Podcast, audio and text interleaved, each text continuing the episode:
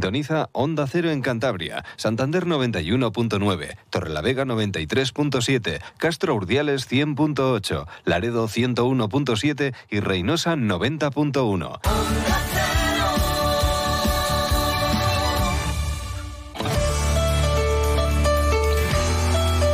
Cantabria en la Onda. Deportes con Fran Diez. Onda Cero. Tiempo ya para la información deportiva de Cantabria. Hay que pasar página del mercado invernal. Ayer hicimos un repaso y un análisis de lo que ha hecho el Racing en este mercado invernal. Es verdad que fue decepcionante, pero bueno, no se acaba el mundo para los racinguistas. Se ha perdido la oportunidad de mejorar la plantilla en este mercado invernal. Pero ahora toca seguir, trabajando, seguir y seguir. Queda un mundo para que termine la liga y las posibilidades de salvación pues siguen estando ahí. Se ha perdido la oportunidad, pero sigues teniendo plantilla para conseguirlo. A eso se aferraba José Alberto, ¿no? Al principio del mercado invernal y también Miquel Martica, el director deportivo. Con lo que hay basta. Pues bueno, a ver si es verdad. Y además tenemos el domingo una auténtica final, entre comillas, siempre, porque como les digo, queda un mundo. Pero sí que es verdad que es final en el sentido de que la Deportiva Ponferradina pues lleva empatada con el Racing unas cuantas semanas que hay poquitos equipos en esa zona de abajo y que, pues bueno, son más que tres puntos por el enfrentamiento particular que se cuenta al final del campeonato. Un partido importante. Hoy, segundo entrenamiento consecutivo en los campos de Sport Sardinero. El césped de la Albericia, pues está como está. Entrenamiento en el estadio. Yo creo que José Alberto ya tiene decidido que va a ser Álvaro Mantilla el que ocupe el lateral izquierdo a pierna cambiada. Ya saben que está lesionado en Ecos que va a tener además prácticamente son 3-4 semanas de baja. Saúl García Cabrero tampoco llega y tampoco sería bueno forzarle. Es verdad que quizás podría forzando llegar, pero tampoco te vas a quedar sin el de Bioño, teniendo a Eneco Satrústegui prácticamente un mes lesionado. Y está la opción de Mario, el canterano, que quizás tenga minutos en el Toralín. Veremos a ver cómo evoluciona. Y todos muy pendientes de Rubén Alves, el hispano-brasileño. Está entrenando, parece que medio normal, porque se le ve cojeando, pero eh, el parte médico, no hay parte médico oficial, nos la ha dado Jürgen y su compañero, en la rueda de prensa. Y decía que, estaba bien. Hombre, yo muy bien, muy bien. Ayer en el entrenamiento no, le vi. Eh, no acabó la sesión y no hace todos los ejercicios. Pero bueno, Jürgen dice que, está bastante bien. A ver si llega para el domingo porque es el jefe de la zaga racinguista y es el mejor defensa que tiene José Alberto. Sería fundamental su presencia. Jürgen es muy optimista. Bueno, sabemos que ha tenido un golpe en el partido anterior, eh, tuvimos dos días de descansos en los, que, en los que pudo recuperar, en los que pudo estar mejor. Lleva dos días entrenando con nosotros, con, con total normalidad. Eh, nosotros, bueno, intentaremos que, que, esté con nosotros. Sabemos que es importante, ha sido un golpe fuerte y, y bueno, esperamos que, que si no lo está, pues que esté al 100% pronto para que nos ayude el fin de semana. Yo veo complicado que llegue quizás forzando, infiltrando, tiene un esguince de, tobillo, pues pueda jugar los 90 minutos, pero parece también arriesgado. Veremos a ver, porque quedan todavía entrenamientos hasta el domingo a las seis y media allí en el Toralín. El que sí que va a estar y de titular es Jürgen Eliting. No se tuvo paciencia después de su lesión y al final se alargó. Pues estas cosas suelen pasar. Eh, va a estar además porque es baja por acumulación de tarjetas. Vio la quinta Aritz Aldasoro. Y Jürgen Eliting, el cafetero, pues está con muchísima ilusión ¿no? de volver a ser titular y sobre todo ilusión por ayudar al equipo. Sí, con mucha ilusión, con, con muchas ganas de, de, ayudar al equipo desde dentro, sumando minutos, nivel personal también con, con mucha hambre, sí que había pasado un largo tiempo con, con el tema de la fractura, con, con todo lo que tuve de, del pie, volví, quisimos acelerar. Yo también tenía muchas ganas de, estar ya y tuvimos ese pequeño percance, lo solucionamos pronto, ahora me encuentro bien, gracias a Dios, y, y bueno, y espero volver a sumar minutos y a sumarle al equipo. Con el cambio de estilo, con la llegada de José Alberto y el cese de Guillermo Fernández Romo, la aportación del jugador de Cartagena Indias es fundamental, porque es un centrocampista que evidentemente lo que tiene sobre todo pues esa capacidad ¿no? de jugar el esférico, de acertar con los pases en corto, en largo, y ahí resulta fundamental. No hay otro centrocampista de estas características. De hecho, empezó jugando de media punta y fue un acierto retrasarle al medio centro, porque es verdad que nunca ha tenido gol a lo largo de su carrera para jugar tan cerca del área rival, aunque tiene un buen disparo. La adaptación al técnico asturiano, pues según Jürgen, pues va muy bien, claro. Bueno, yo creo que el equipo se está adaptando bien a, a lo que quiere el míster, quiere, quiere un equipo atrevido que juegue en campo contrario. Sí que es cierto que, que hemos variado algunas cositas, pero bueno, creo que el equipo en general se, se ha adaptado bien, lo está, lo está llevando de la mejor manera y, y nosotros esperamos que, que, eso nos sirva para ganar y para, para seguir teniendo buenos resultados. Y sobre el partido del domingo en el Toralín ante la Deportiva Ponferradina, también hablaba el colombiano.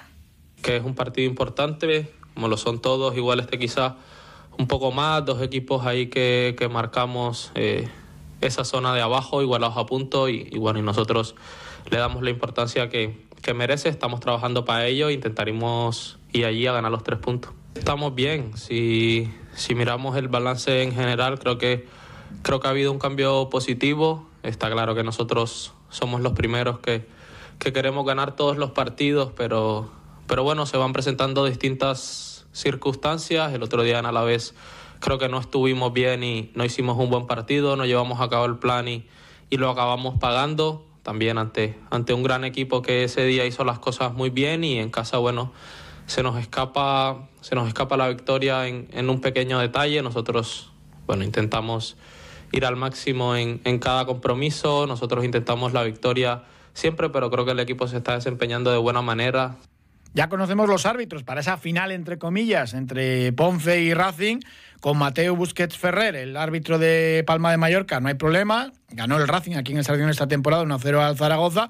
Pero ojo al colegiado del Bar, que es eh, Rubén Ábalos Barrera, que se estuvo en el Racing Burgos, que perdió el equipo santanderino, expulsó a Íñigo con la revisión del Bar no dio un penalti a Eneco clarísimo, de, revisado precisamente en el bar, un penalti, bueno, más que, que un gol, anuló eh, un gol que parecía pues más o menos legal, en fin, que tuvo una actuación bastante negativa. Pero bueno, vamos a ver, vamos a conocer si allí en Ponferrada, en el Bierzo, se vive este partido como una final. Un consejo y nos vamos hasta allá. Profesionales. En Bricomart siempre os hemos admirado porque llamáis a las cosas por su nombre. Donde unos ven una pared, vosotros veis cada tipo de placa de yeso laminado. En Bricomart también llamamos a las cosas por su nombre. Y como nos dedicamos a materiales de obra, ahora cambiamos el nombre a Obramat. Lógico, ¿no? Profesionales de la construcción y la reforma. Obramat. Gestoría Asesoría Aillón. Elija un buen asesor. En Gestoría Asesoría Aillón le solucionamos lo que necesite en asesoramiento laboral, fiscal y contable y agencia inmobiliaria. Siempre en las mejores manos. Gestoría Asesoría Aillón. En Astillero, calle Industria 15. Y en Maliaño, Avenida de la Constitución número 4. Gestoría Asesoría Aillón.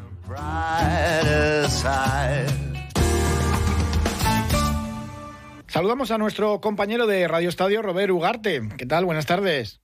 ¿Qué tal? Muy buenas compañeros. Bueno, ¿cómo se vive allí la previa del Ponferradina Racing? Porque llevan los dos equipos empatados varias jornadas, tienen 26 puntos en 25 jornadas y están ahí jugándose el puesto de salvación, el primer puesto de salvación. Y aquí se vende un poco la etiqueta casi casi de, de final, ¿no? No lo es porque queda un mundo por delante, pero sí que va a ser un partido muy especial para, para ambas escuadras, ¿no? Sí, es evidente que desde hace ya semanas, efectivamente, y, por esas dinámicas de los dos equipos y por esa igualdad en la clasificación, se iba poniendo eh, la vista de forma inevitable en ese partido del, del domingo. Es cierto que la Deportiva ha jugado esta semana, cerró la jornada de la Liga Smartbank el lunes en su partido en la Romareda frente al Zaragoza, y eso lógicamente para el cuerpo técnico, para ir a los jugadores y demás, lógicamente hace que su foco estuviera hasta el lunes, pues ahí la afición además de en ese partido, lógicamente ya empezaba a mirar a ese partido del domingo que va a ser muy importante y que va a empezar a definir. No es decisivo, obviamente, queda muchísima competición, pero sí que te va a marcar, por ejemplo, el golaveraje particular con un rival directo, igualados ahora mismo en, en, la clasificación a puntos, con lo cual puede empezar a marcar también dinámicas, ¿no? De uno y, y otro equipo. Sí, sobre todo también porque parece que se está haciendo brecha, ¿no? Entre estos dos equipos y los siguientes que tienen más arriba en la tabla. Sí, lo podía haber evitado un poquito la, deportiva, eso el, el, lunes, de haber sacado eh, mayor rédito del partido precisamente en la Romareda frente al Zaragoza, pero el 0-0 hizo que eh, pues ese hueco entre los cinco últimos y el Zaragoza, que es el que marca un poquito ahí el siguiente pelotón, por denominarlo de alguna manera, pues siga siendo de, de, cuatro puntos. ¿Se podía haber acortado un poquito la brecha? pero al final eh, ese empate hizo que siga en cuatro puntos y es verdad que yo creo que también sería algo eh, beneficioso eh, tanto para Racing como para Ponferradina el hecho de intentar involucrar ¿no? a más equipos en, en esa pelea y en esos nervios, ¿no? por así decirlo, en, en la zona baja de la, de la tabla. El partido de lunes fue horrible mm, por los dos bandos, tanto Zaragoza como Deportiva Ponferradina no estuvieron bien, pero bueno, los dos tuvieron opciones de ganar, incluso la Ponfe estuvo a punto de, marcar, una parada tremenda de, Cristian Álvarez lo evitó, eh, pero parece que, ha mejorado bastante el conjunto del Bierzo con el cambio de entrenador, en el sentido de que ha dejado de ser una sangría de, goles en contra, ¿no? Las que recibe el, equipo. Eso es, sobre todo en el aspecto defensivo. Es verdad que es innegable, lo está penalizando también al equipo en, en la fase ofensiva. Al final, eh, lo que se comenta muchas veces en, en el fútbol del, del símil de la manta. Si tapamos hasta muy arriba, lo de abajo se nos va a quedar un poquito más al aire. Ahora está pasando un poquito al revés. La Ponferradina es cierto que ha logrado eh, varias eh, porterías a cero, además en desplazamientos complicados. Recuerdo ahora los más inmediatos, el partido de Ciudad de Valencia frente al Levante, que se empató 0-0. También en el Eliodoro Rodríguez López, el, el empate sin goles y este más reciente que hemos comentado ya frente al frente al Real Zaragoza.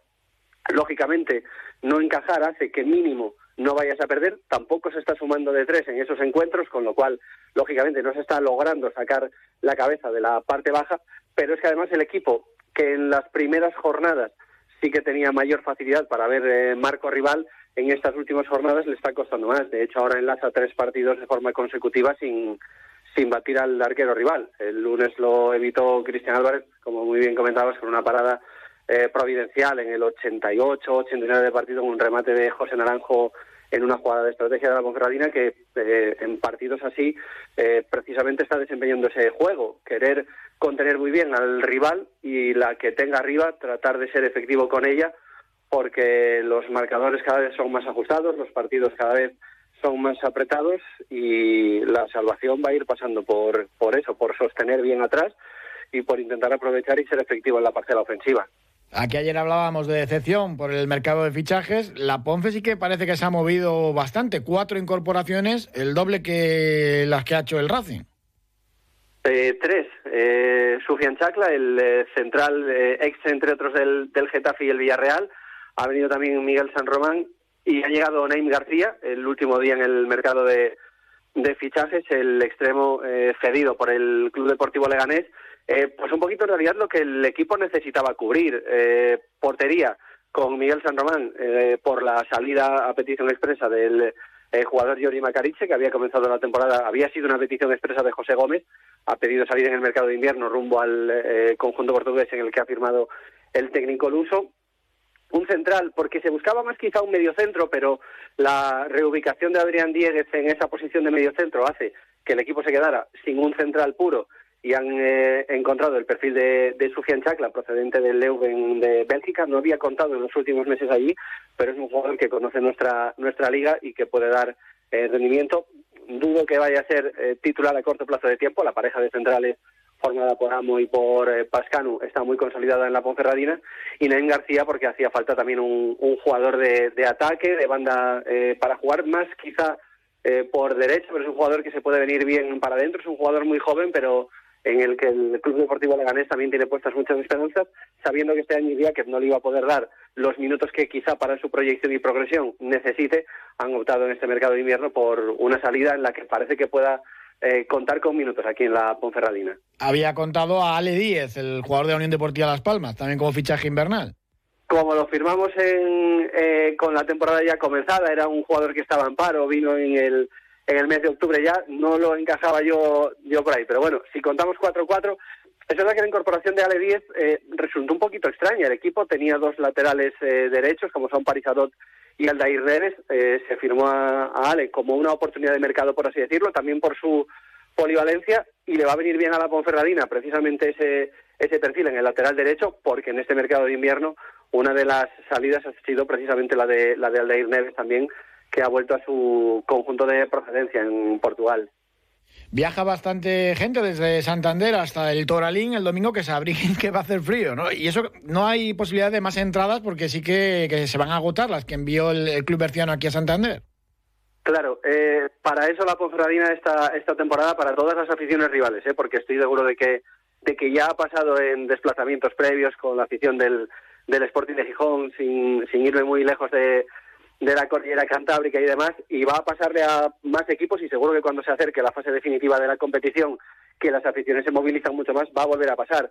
La Ponferradina al final, entre abonados, eh, palcos VIP y demás, tiene comprometidos prácticamente 7.400, entre 7.400 y 7.500 de los asientos de, de la totalidad del, del feudo blanqueazul, con lo cual el margen que tiene para poder aportar al equipo eh, visitante para su afición es muy limitado, más allá de esas 683, 684 entradas que se hayan enviado a Santander, no puede haber más y van a ser las que sean, pero bueno, seguro que va a dar colorido a la grada y va a haber un, ambiente también en el que el Racing eh, y su afición puedan respaldar al equipo en los momentos en los que lo vaya a necesitar y también la afición de la Ponferradina diga, oye, que no puede ser que venga parte de la afición visitante y nos silencien a nosotros. Así que se va a ver un partido seguro que muy bonito desde la grada.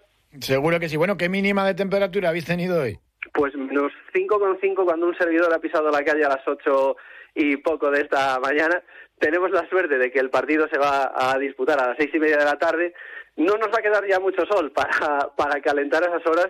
O sea que sí, la afición que venga desde, desde Santander, que venga con, con las bufandas bien, bien atadas al cuello y tapando bien boca y nariz para no llevarse de Ponferrada nada que no sea un resfriado. Bueno, bueno, la mitad que aquí, más o menos. Robert Ugarte, muchísimas gracias. Un abrazo, compañero.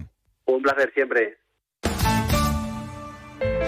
Cuando haces tu compra, ¿cuánto tiempo pasas comprobando si un producto es realmente saludable? Ampros te ayuda a encontrar productos sostenibles y sociales. Visita nuestras tiendas en el espacio Labiosfera de Hipercor, en el Corte Inglés, en Merca Santander, Peña Castillo y ahora también en el centro de Santander, en la calle Marcelino Sanz de Sautuola, número 8.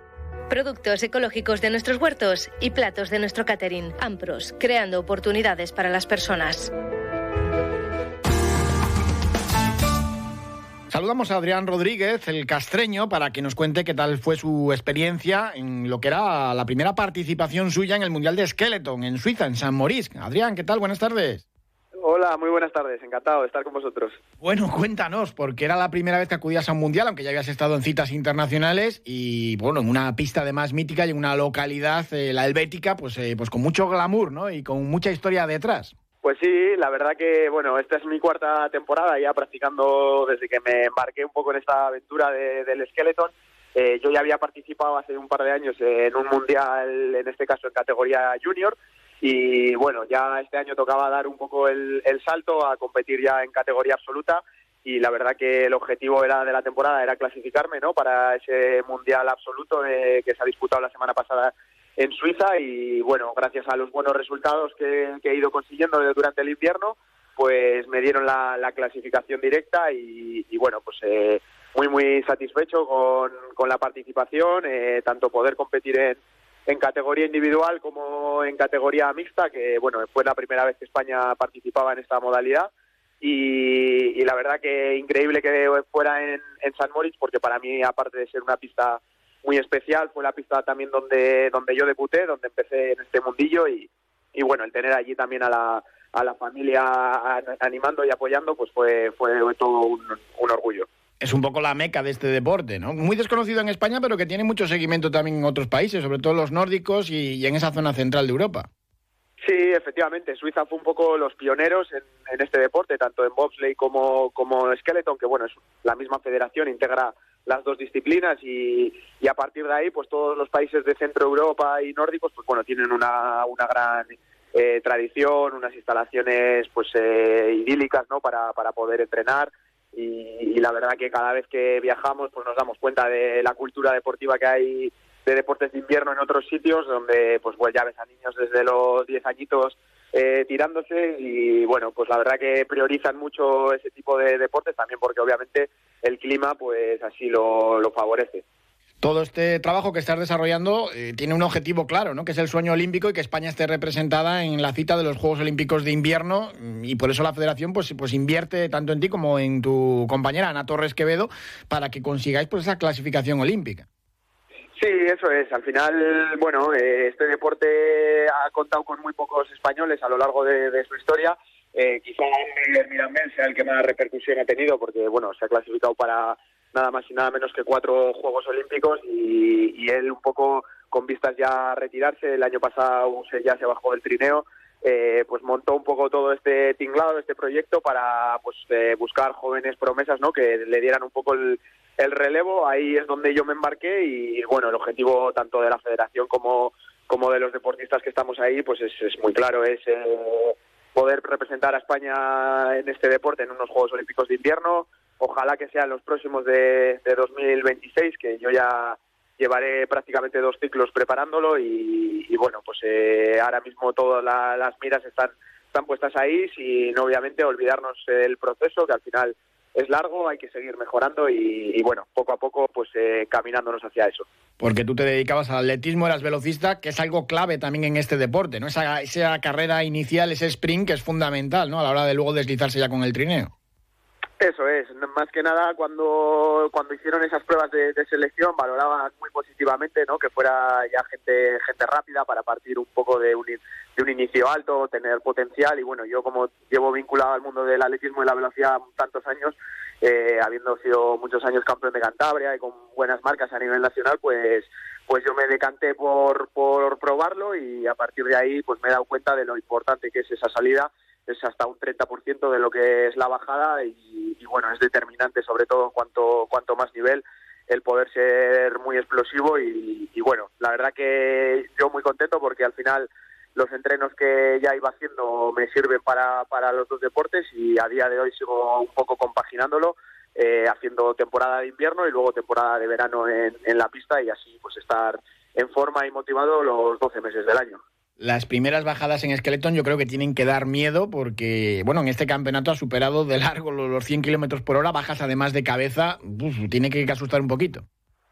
Bueno, sí, sobre todo la primera sensación es un poco de incertidumbre, de por mucho que te describan y te cuenten o veas vídeos, no sabes un poco la sensación que tú vas a tener encima del trineo, tirándote de cabeza más de 100 kilómetros por hora y a partir de ahí pues es un poco un poco prueba de selección a ver si encima del trineo te desenvuelves bien o, no. Yo la verdad que desde la primera bajada eh, noté muy buen feeling con el hielo con el trineo y, a partir de ahí obviamente ha habido muchos golpes y caídas pero pero ninguna ninguna importante como para plantear no continuar y a partir de ahí pues eh, ya a día de hoy lo único que se busca es cada vez ir más rápido eh, hacer mejores líneas, eh, mejorar a nivel de pilotaje, a nivel de salida.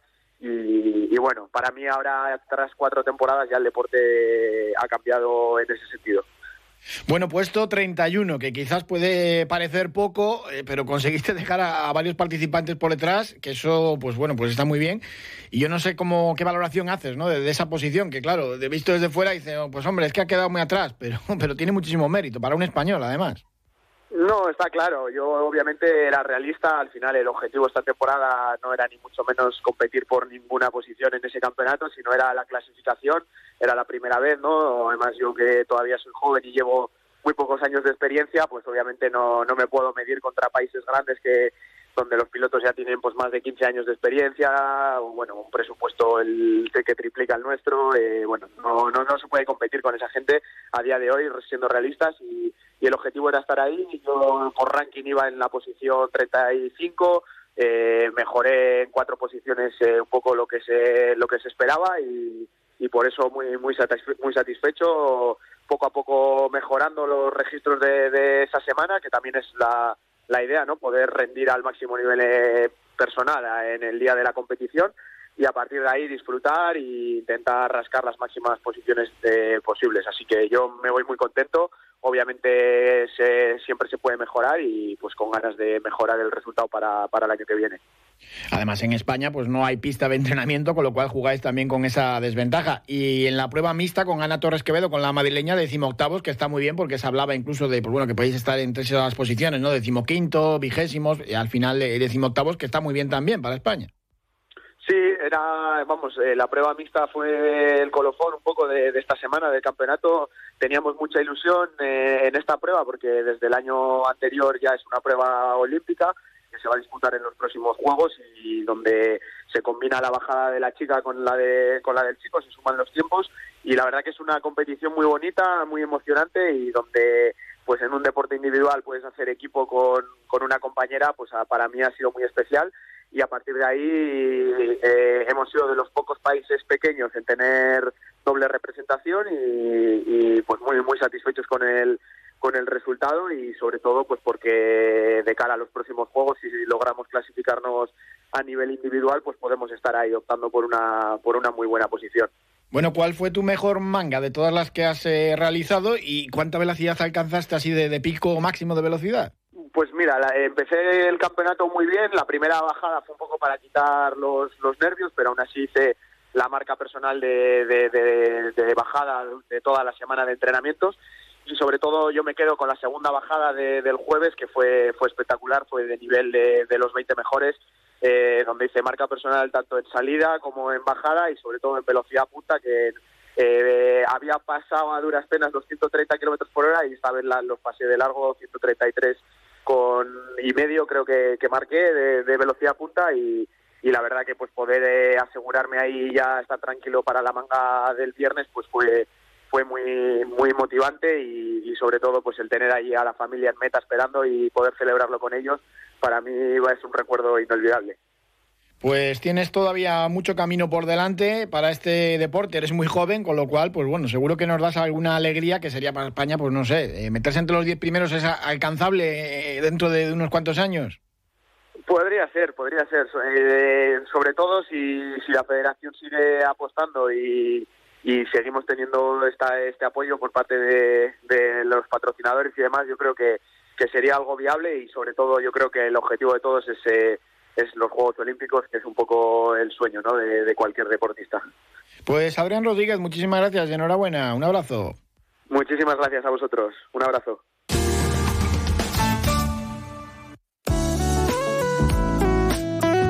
La humedad que existe en algunas viviendas puede tener consecuencias negativas para la salud, pudiendo provocar problemas en nuestro organismo. Hoy vamos a conocer con el asesor médico de Onda Cero, el doctor Bartolomé Beltrán, la relación de la humedad con el desarrollo de enfermedades.